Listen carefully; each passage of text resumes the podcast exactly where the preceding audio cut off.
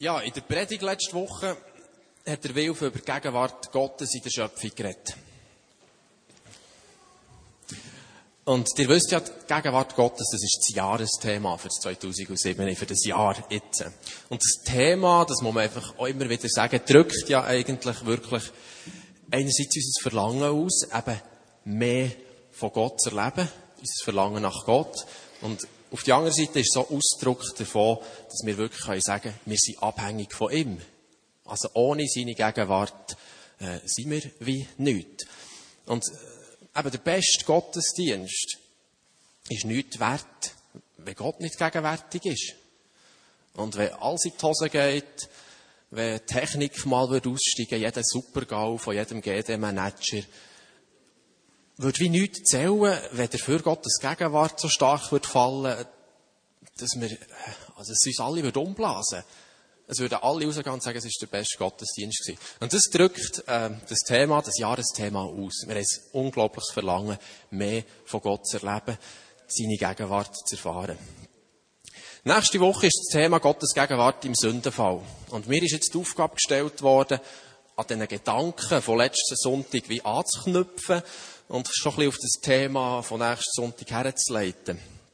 Und äh, das heisst natürlich, die, die letzten Sonntag nicht waren, so wie ich, ich bin noch in Berlin gewesen, die müssen unbedingt den Podcast halt noch hören und die Predigt vom Wilf äh, noch hören. Und dort vielleicht noch ein kleiner Hinweis. Mir ist also das Joghurt im Haus bleiben stecken, als ich die Predigt habe gehört. Der Wilf hat von dieser Hand erzählt, die er seziert hat. Und, also, ich weiß nicht, mir ist das nicht so gut reingekommen. Ich habe mir das so vorgestellt. Zuerst die Hand und dann der Wilf und ja, einfach. Einfach eine Warnung. Das hätte man sollen irgendwie äh, einen Warnhinweis machen. Ich werde kurz so drei Aussagen von der Predigt von letzter Woche wiederholen. Dass wir ein bisschen anknüpfen dran.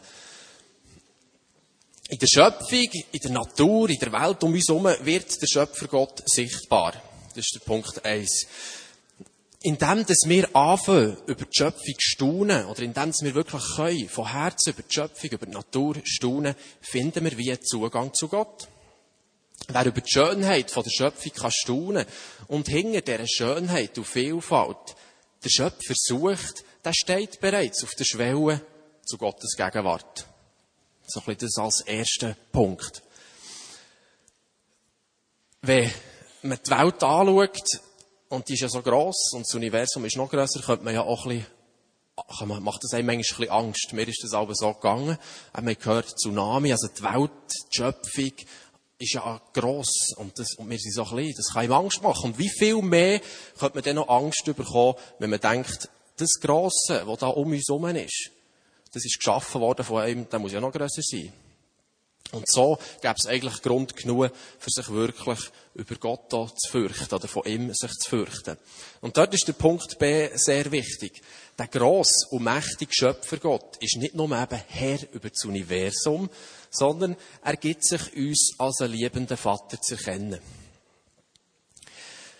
Wer an Jesus, der Sohn von Gott, glaubt, der hat Zugang zu dem Gott. Und es ist gut zu wissen, dass die gleiche Kraft, wo Himmel und Erde und das ganze Universum geschaffen hat, heute auf meiner Seite ist und in meinem Alltag wirkt und gegenwärtig ist.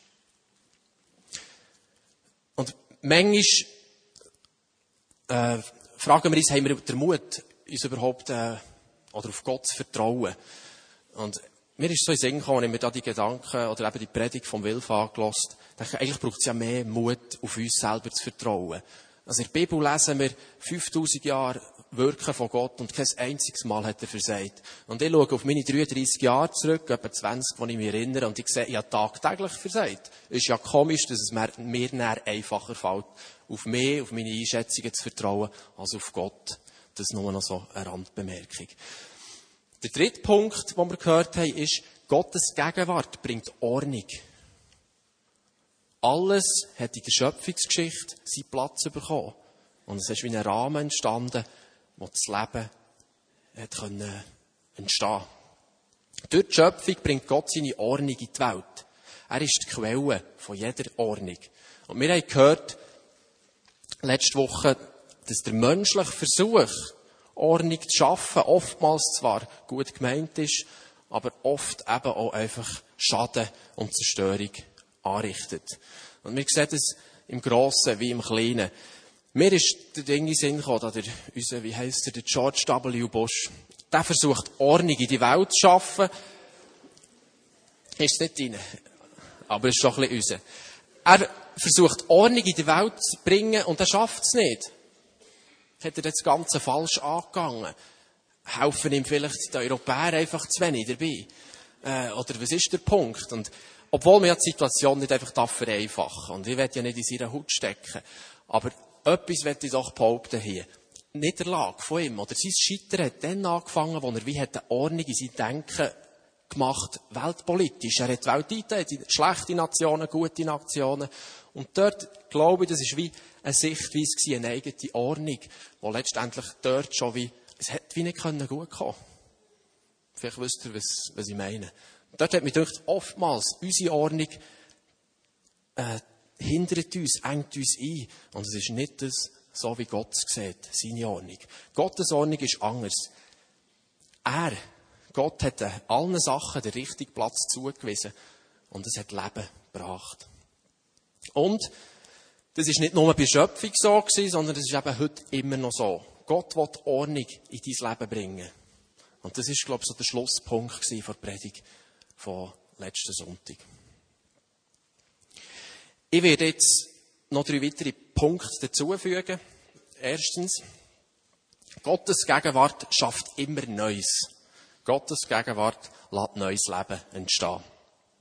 Und wenn wir zurückgehen in den Schöpfungsbericht, ich lese das jetzt nicht noch einmal. Ihr müsst es daheim noch einmal nachlesen. Das ist einfach mein Wunsch, den ich habe für euch. Leset 1. Mose 1 und am das zweite Kapitel auch noch gerade. Leset das noch einmal durch. Wenn wir zurückgehen, nachschauen, nachdem, wo Gott Licht und das Dunkle, die Finsternis trennt hat, nachdem Gott Himmel und Erde trennt und geschaffen hat, das Wasser und das Festland trennt hat, und wo er wie die Ordnung hat geschaffen, was hat er denn dann gemacht? Eigentlich ist die Bühne, die Weltbühne, wie parat gewesen denn. Was gefällt hat, sind noch so die Statisten und die Akteure auf dieser Bühne. Und genau das hat er gemacht. Er hat Gras, Früchte und Bäume wachsen Er hat die Sonne geschaffen und hat gesagt, dein Platz ist im Himmel oben, wenn es Tag ist. Er hat den Mond und die Sterne geschaffen und hat gesagt, euer Platz ist, die könnt leuchten in der Nacht. Er hat Fisch geschaffen und hat gesagt, euer Platz ist im Wasser. Und er hat die Vögel geschaffen. Alle Tiere vom Land. Und am Schluss, er hat noch den Mensch gemacht, geformt nach seinem Ebenbild. Und Gottes Geist, der geschrieben ist in dem 1. Mose 1, wo über dem Wasser geschwebt ist, da wartet er heute noch drauf, Neues zu schaffen. Und das macht er auch heute. Er will Neues in dies und mein Leben bringen. Neues in unsere Welt hineinbringen. Und wenn du willst, dass du auf deiner Lebensbühne auch wirklich Leben kommt, so fang damit an, dein Leben nach Gottes Ordnung auszurichten. Und ich kann dir versprechen, dass der Heilige Geist wird Leben schenken. Und du wirst froh sein, dass du dein Buff, dein Chaos schon aufgeräumt hast, bevor das, Leben gekommen. Dass nicht, wenn die, die Akteure kommen auf deiner Lebensbühne, wenn es soll abgehen, dass die behindert sind durch irgendwelche Müll und irgendwelche Requisiten, die noch im Weg rumstehen. Wenn dir das Leben fehlt, auf deiner Lebensbühne, dann eben möglicherweise darum, weil noch Unordnung ist und Müll rumliegt. Die Schöpfung lehrt uns, was Gott erschafft, das ist gut.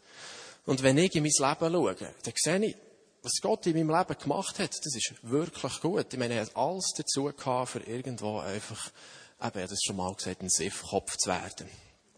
Und obwohl die Ansätze noch da ist, merke ich, Gott hat mich vorwärts gebracht. Er hat Sachen in meinem, in meinem Leben bewegt, wo ich kann sagen, das hätte ich nie können, aus eigener Kraft.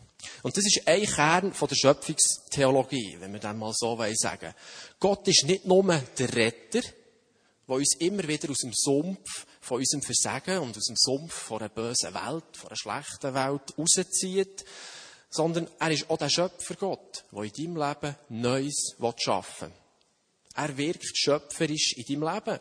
Und um ihn zu erfahren oder erfahren zu können, müssen wir nicht zuerst irgendwie versagen und sündigen, dass wir dann seine Berühr äh, Berührung in Form von Vergebung erleben können. Manchmal geht es uns ein bisschen so. Oder wir müssen nicht im Seich innen sein, im Schlamassel innen sein, zungerst unten sein, für ihn können zu erfahren, wie er uns rauszieht. Das ist vielleicht eine Botschaft für die, die das Gefühl haben, ich habe eigentlich gar nicht so viele Probleme in meinem Leben. Gott schafft Neues, auch wenn es dir gut geht. Und vielleicht, wenn du erfolgreich bist, wenn, du, wenn dir das Leben einfach so Ring vor Hand geht und du denkst, ja, wo erlebe ich denn Gott? Vielleicht ist es einfach ein Umdenken und zu sehen, genau das Fehlen, das ich habe, ist ja von ihm geschenkt. Genau das hat er in mein Leben hineingelegt. Genau dort ist er eben ein Schöpfergott in meinem Leben gewesen. Und ich glaube, dass jeder Mensch, ob jetzt Christ oder nicht, erlebt, wie Gott schöpferisch in seinem Leben innen wirkt. Und es gibt in der Menschheitsgeschichte ja so viel Grossartiges. Menschen, die wirklich gute Ideen hatten, die das Zeug haben umgesetzt und wie die Welt verändert haben. Menschen, die durch ihre künstlerische Tätigkeit wie ein Abbild von Schönheit von Gott haben, wie sichtbar gemacht. Es gibt unglaublich wahnsinnig schönes Zeug auf dieser Welt. Erfindungen im Bereich von Medizin und Technik, die uns ungeahnte Möglichkeiten haben eröffnet. Und es geht hier jetzt nicht darum, oder um die Tatsache, dass so viel Schlechtes gemacht ist worden. Oder es geht auch nicht um die Frage, wer ist jetzt gerettet oder wer nicht, sondern es geht jetzt hier einzig und allein um die Frage, wer ist Gott? Und es gibt keinen Grund zu sagen, dass er nicht mehr Schöpfer Gott ist. Er tut auch heute noch schöpfen, Neues schaffen. Und jeder, der einmal bei einer Geburt dabei war, der weiss haargenau, von was sie reden. Jedes Kind, das geboren wird, ist wie ein Beweis, dass Gott heute noch schöpferisch tätig ist. Und es werden bei weitem nicht nur bei Christen Babys geboren. Gott wirkt in jedem Menschen. Und wenn du Jesus noch nicht kennst, so habe ich eine gute Nachricht für dich. Gott, der Schöpfer, ist schon heute in deinem Leben wirksam. Wenn du dir ihm anvertraust, dein Leben fast auf ihn auszurichten, wirst du erleben, wie der Gott dir persönlich als liebender Vater, so wie das der Wilf gesagt als liebender Vater begegnen wird. Ein Vater, der nie von dir wird weichen. Ein Vater, der dir zeigt, was für Gedanken, was für Absichten er über dein Leben hat. Und du wirst eine ungeahnte Fülle in deinem Leben erfahren. Und du wirst wie nichts mehr zu verlieren haben auf dieser Welt, weil er alles ist in dir, weil du in ihm wie alles gewonnen hast. Und er verheißt dir nicht nur ewiges Leben, sondern er gibt dir das so, schon sofort. Im Johannes 11, Vers 25 lesen wir, ich bin die Auferstehung und ich bin das Leben. Wer mir vertraut, der wird leben, selbst wenn er stirbt. Und wer lebt und mir vertraut, wird niemals sterben. Wo die Gegenwart von Gott ist, da kommt Neues, da entsteht Leben. Die sollten nicht lachen, das irritiert mich. Der Wilf. Punkt zwei: Gottes Schöpfung ist gut.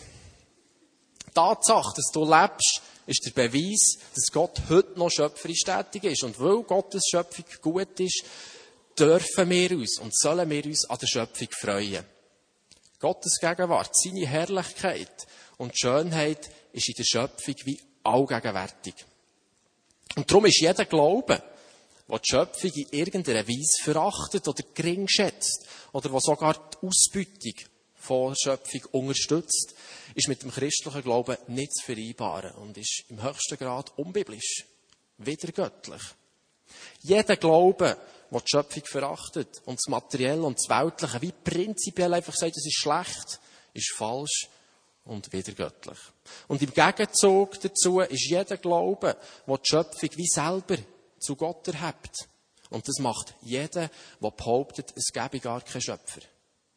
Im Gegenzug dazu ist jeder Glaube, der die Schöpfung selber zu Gott erhebt, genauso falsch und gefährlich. Weil durch das auch wie die Ordnung, die Gott in dieser Schöpfung geschaffen hat, das wird wie hinfällig. Und wir werden erleben, wenn wir das glauben, dass wir zu Knecht, vom Knechten vom eigenen Gutdünken und zu Knechten von eigenen Lust werden. Und plötzlich sind nicht mehr wir das Ebenbild von Gott in dieser Welt, der den Auftrag hat, die Welt zu verwalten und zu bewahren, sondern wir selber werden zu Knechten in der Schöpfung. Und wir fangen plötzlich das an zu tun, was die Schlange uns sagt. Gottes Schöpfung ist zuerst einfach mal gut. Wir dürfen sie nicht vergöttern, aber wir dürfen sie auch nicht schlecht machen. Weil wir dürfen dem Teufel nicht mehr Raum geben, als er eh schon hat. Als ich als Jugendlicher, oder als ich Jugendlicher war, hat man mir gesagt, das Schlagzeug, wo ist es, da und E-Gitarre, dass es vom Teufel ist. Stromgitarre. Und das, weil Musiker, weil es Musiker gegeben die scheinbar eben mit diesen Instrumenten äh, den Teufel haben angebetet. Ich weiß nicht, die, die so ein bisschen im frommen Kuchen aufgewachsen sind und vielleicht gleich alt sind wie ich, die kennen das. Wenn du zu diesen Menschen gehörst, die sagen, dass die Welt sowieso böse ist und verloren ist und das also also keine Rolle spielt, weil die Umwelt, wenn die kaputt geht, das muss ja so kommen. Sonst kann ja Jesus nicht zurückkommen. Wenn du so denkst, dann bist du selber wie zum Werkzeug vom Bösen geworden. Weil du nimmst erstens den Auftrag nicht wahr, die Schöpfung zu bewahren. Und der Auftrag, der gilt noch. Das lesen wir in Schöpfungsgeschichte. Und zweitens, wirst du wie zum Feind vor Schöpfung. Und somit auch zum Feind vom Leben. Und der Teufel muss sich nur noch die Hänge reiben, dass ihm da die Arbeit abgenommen wird. Egal welche Musik, sie ist nicht vom Teufel. Oder auch etwas anderes, was ist. Der Teufel, das lesen wir in der Bibel, der kann gar nichts erschaffen. Er ist selber nur ein Geschöpf. In der Bibel steht, dass er ein Räuber und ein Dieb ist. Und wenn er etwas in seinen Pfoten hat, dann nur darum, weil er es geklaut hat. Er nimmt sich die Sachen, die ihm nicht gehören, und er zerstört Sachen, gute Sachen, die Gott geschaffen hat. Und wir sehen das an so vielen Orten. Das Beispiel ist die Sexualität. Ein unglaublich wunderbares, schönes Geschenk, das Gott den Menschen gegeben hat. Und doch wird mit, mit nichts mehr wird Schaden angerichtet als mit einer Sexualität, die wie die göttliche Ordnung verlassen hat. Menschen werden missbraucht, emotionell und körperlich ausbeutet, Beziehungen gehen kaputt. Und wie die Logik von dieser sogenannten freien Sexualität hat Tausende von Menschen in eine Gefangenschaft geführt und in die Isolation getrieben. Und das innere Loch, das nach Nähe und Intimität hungert, ist wie zu einer klaffenden Wunde geworden.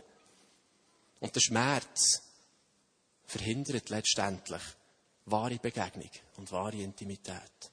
Und wollen wir das einfach so hernehmen? Ich bin der Meinung, dass wir uns das zurückholen, was der Teufel uns geklaut hat. Und es auch wieder an den Platz stellen, wo Gott ihm gegeben hat, in Schöpfung.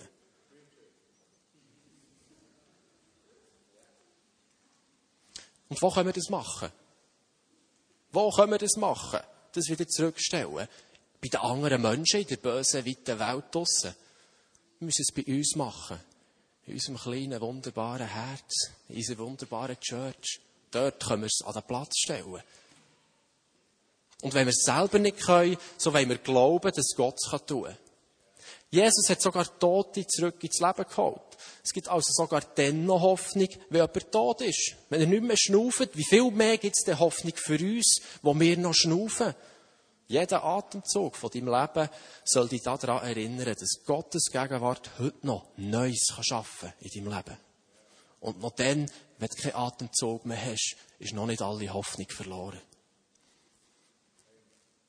Gottes Gegenwart schafft heute noch Neues.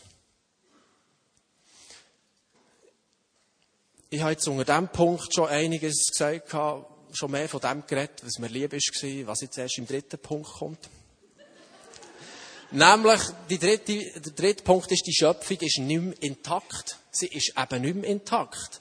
Und sie wartet darauf, auf die Wiederherstellung. Dass es wieder gut wird, als. Und wenn wir eben die Schöpfung um uns herum anschauen, dann sehen wir ja, dass es eben nicht mehr ganz das Gleiche ist, wie das, was da am ersten Tag der Adam ist verwacht und ein bisschen herumgeschaut. Und man sieht, dass die Geburt ein Zeichen ist, dass Gott heute noch ein Schöpfer ist. Und doch ist bei der Geburt von jedem Mensch etwas schon klar. Er wird wieder sterben. Jeder Mensch gibt den Löffel ab. Segnet das Zeitliche. Das ist einfach so. Es tönt ein bisschen brutal und du sagst es nicht bei der Geburt, wenn du gratulierst übrigens, auch das wird mal sterben, so. Aber eigentlich ist es eine Lebensrealität. Und es ist wie beides in unserem Leben gegenwärtig. Und klar, man kann über das lachen, wenn es einem betrifft. Ja, ist wirklich brutal. Markus und Daniela haben das wie im letzten Dezember erlebt auf so einem Raum. Ein neuer Mensch kommt auf die Welt und er ist schon tot. Ihr wunderschöner Sohn ist tot geboren. Und kann man sich überhaupt über die Geburt von einem Menschen freuen? Und das ist er. Er ist ein Mensch, eine Person, ein Geschöpf von Gott, auch wenn er schon tot ist. Unglaublich schwierige Situation, aber es spiegelt etwas wieder von dem, wo wir drinnen leben, von dieser Lebensrealität. Im 1. Korinther 15, 51 bis 55 steht, das ist der Paulus, wo das sagt, ich möchte euch aber ein Geheimnis anvertrauen. Wir werden nicht alle sterben, aber Gott wird uns alle verwandeln. Das wird ganz plötzlich geschehen, von einem Augenblick zum anderen, wenn die Posaune das Ende ankündigt. Dann werden die Toten zum ewigen Leben auferweckt und auch wir Lebenden werden verwandelt. Denn das Vergängliche muss mit Unvergänglichkeit und das Sterbliche mit Unsterblichkeit überkleidet werden. Wenn aber dieser vergängliche und sterbliche Körper unvergänglich und unsterblich geworden ist, dann erfüllt sich, was die Propheten vorausgesagt haben. Das Leben hat den Tod überwunden. Tod, wo ist dein Sieg? Tod, wo bleibt nun deine Macht? Meistens erleben wir den Tod und das Leben, eben Leben und Tod, nicht so nah zusammen. Irgendwie ist beides wie ein bisschen abgeschwächt und ein bisschen durchmischelt. Und eben, man kann diesem Zustand Vergänglichkeit sagen. Ja, wir leben in Vergänglichkeit. Alles, was heute noch neu ist und super geht, ist irgendein kaputt. Und auch die Schönheitskönigin von heute wird irgendein in Erde vermodern. Der Tod als Konsequenz vom Sündenfall und nächsten Sonntag hören wir noch etwas mehr darüber. Tatsache ist, dass der Tod in dieser Welt wie Einzug hat. Nicht unmittelbar und endgültig. Das heisst, wo Adam und Eva, äh, die sind nach ihrem Ungehorsam nicht einfach gerade tot umgekehrt. Das heisst ja, in der Schöpfungsgeschichte oder in dieser Geschichte heisst, sobald ihr von dem verbotenen Baum, von dieser Frucht esset, werdet ihr sterben. Die sind aber nicht einfach gerade umgekippt. Tot. Aber sie sind plötzlich, haben sie sich in einem neuen Zustand von der Vergänglichkeit wiedergefunden. Das Leben war plötzlich beschwerlich gewesen, voller Widerstand. Und ich meine, wir kennen ja nichts anderes. Die wissen genau, von was sie reden. Wäre eben Adam und Eva einfach tot umgekehrt, dann hätte es ja gar keine Möglichkeit für sie, noch einmal Gott zu begegnen. Es hat gar keine Möglichkeit gegeben, irgendwie umzukehren. Das Gericht ist wie noch ausstehend und doch können wir wie schon einen Vorgeschmack vom Tod in unserem Leben spüren. Es scheint, dass die Vergänglichkeit, wo wir drinnen leben, wie ein Zeitfenster aufgetan, wo der Mensch einerseits wie der Tod im eigenen Leib und Leben kann erfahren auf die andere Seite aber auch die Schönheit von Schöpfung und vom Leben kann spüren. Und jeder Mensch hat in diesem Zeitfenster die Möglichkeit, Gott zu suchen, um schließlich von Gott wie gefunden zu werden. Und eben das wahre Leben zu bekommen. Und in diesem Sinn sind die Widerstände und der Schmerz und die Krankheit, die wir erleben, ja eigentlich Ausdruck von einer Gnade. Weil gäbe es keine Vergänglichkeit, gäbe es ja nur das Gericht. Und in dem Sinn, ist die Vergänglichkeit so schmerzhaft und ungerecht sie auch ist, es ist eben Ausdruck von der Gnade von Gott. Und in dieser Spannung zwischen Leben und Tod spürt jeder Mensch die Sehnsucht nach der Gegenwart von Gott.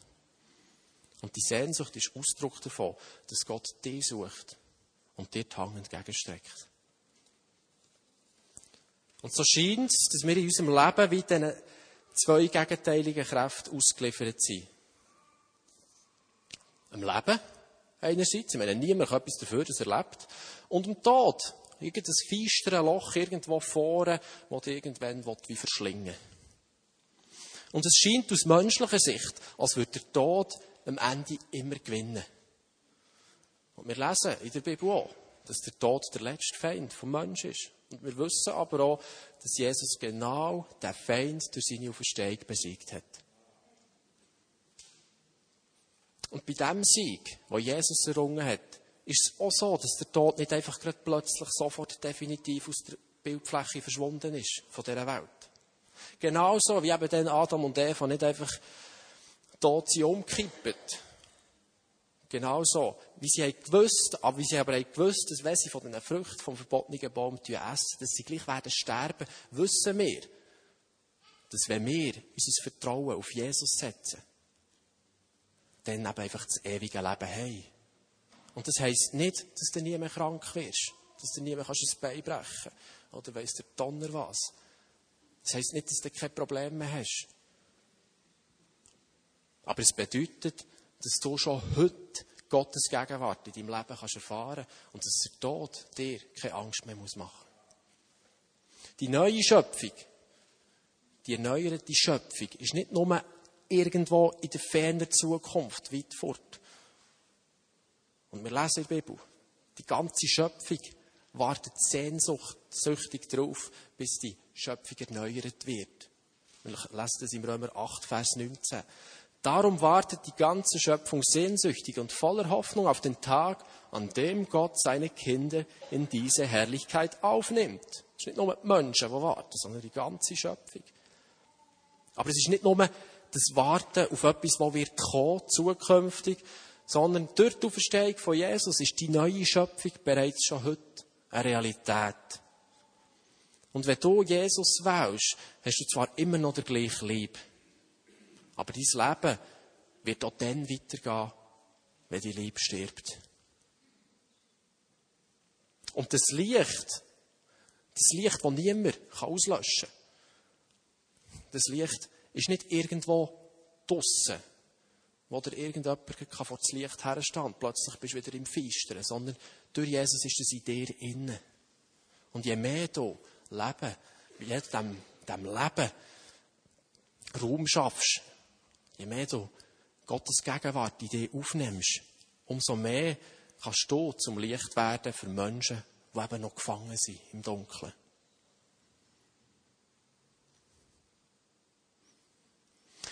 Wer Jesus bleibt, lebt das Leben in der Gegenwart von Gott. Amen.